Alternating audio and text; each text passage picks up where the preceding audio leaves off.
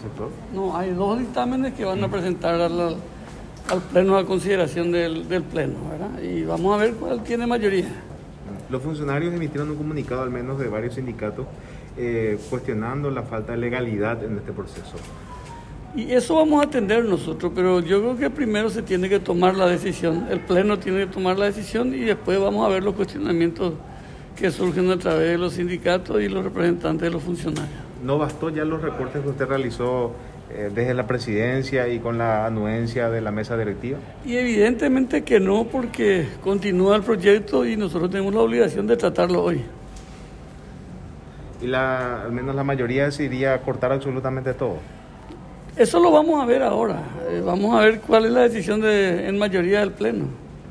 Hay avance por otro lado con el tema de las vacunas, de las llegadas, hoy que vienen de Rusia 20.000 que compró el ex canciller Federico González y otro tipo de anuncios similares, presidente. Y ojalá que tengamos cuanto antes anuncios importantes, porque la población sigue esperando, ya hay hartazgo en algunos casos y necesitamos eh, darle una tranquilidad a la población. La única manera es con una buena noticia de las vacunas. Eso se suma ahora a los inconvenientes en la provisión de oxígeno, por ejemplo, en los hospitales. Escuché hoy, escuché, ese sí que es un problema grave, si es que no solucionamos porque eh, estábamos haciendo un recorrido por los hospitales y realmente insumos, medicamentos y el oxígeno en este momento son problemas que tenemos que tratar de salvar lo antes posible.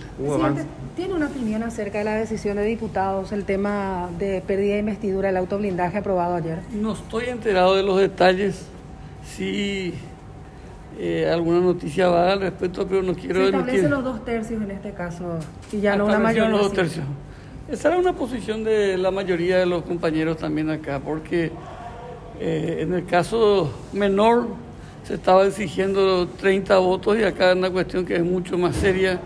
Eh, tendríamos, yo creo que se tiene que eh, por lo menos marcar una cantidad para... Eso quiere decir que en Senado también se podría dar el visto bueno a ese... No, quiero, no quiero opinar, no tengo los detalles, vamos a darle entrada, vamos a enviar a comisiones, vamos a tener los dictámenes y después vamos a ver qué dice el Pleno. El caso Ulises Quintana, ¿ustedes analizaron? No, no se tocó el tema.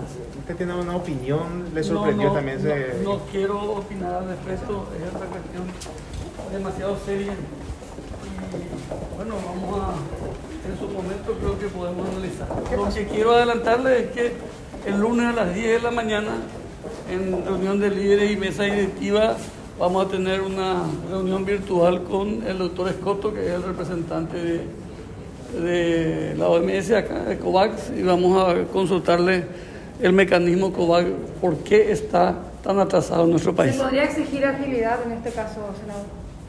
Vamos a esperar, es la Comisión de Salud la que ha tenido la iniciativa y vamos a ver un poco la posición de cada uno de los líderes de bancada y de mesa directiva. Desde diputados le retiraron la confianza y le pidieron al Ejecutivo que lo cambien inclusive. Bueno, acá lo que necesitamos es aclaración y fechas. Eso es lo que queremos saber nosotros. ¿Cuándo COVAC va a traer una cantidad importante para el país? ¿Y con China continental hubo avances en el posible viaje a Brasil, inclusive con el canciller? Creo que quedó estancado. Nosotros no hablamos más con el canciller, pero evidentemente hay una cuestión que, que no está pudiéndose liderar el canciller para poder ir a San Pablo. ¿Pero ustedes se sienten incluidos en este proceso para la adquisición o ayudar en la compra de vacunas? Estamos haciendo gestiones también nosotros, tratando de cooperar con el Ministerio. Acá todos los que puedan tienen que cooperar. Las vacunas tienen que venir al país. Eso es lo que necesitamos.